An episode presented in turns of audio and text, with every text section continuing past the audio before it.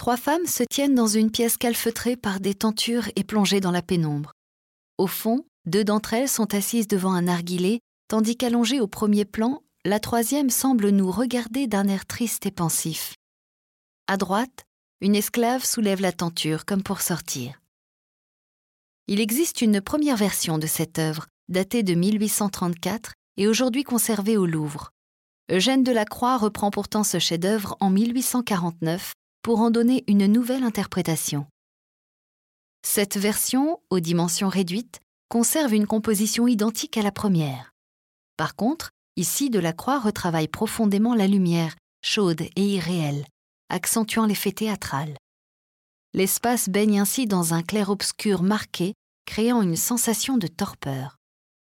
Alors que la première version n'était que couleur, luxe et sensualité, cette deuxième version met donc davantage l'accent sur l'espace confiné et inaccessible du harem. Delacroix fut l'un des premiers artistes à peindre l'Orient d'après nature.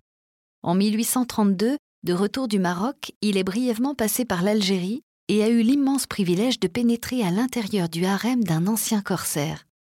De ce lieu uniquement réservé aux maîtres de maison, Delacroix a rapporté dessins et aquarelles dont il s'est ensuite servi pour réaliser cette œuvre.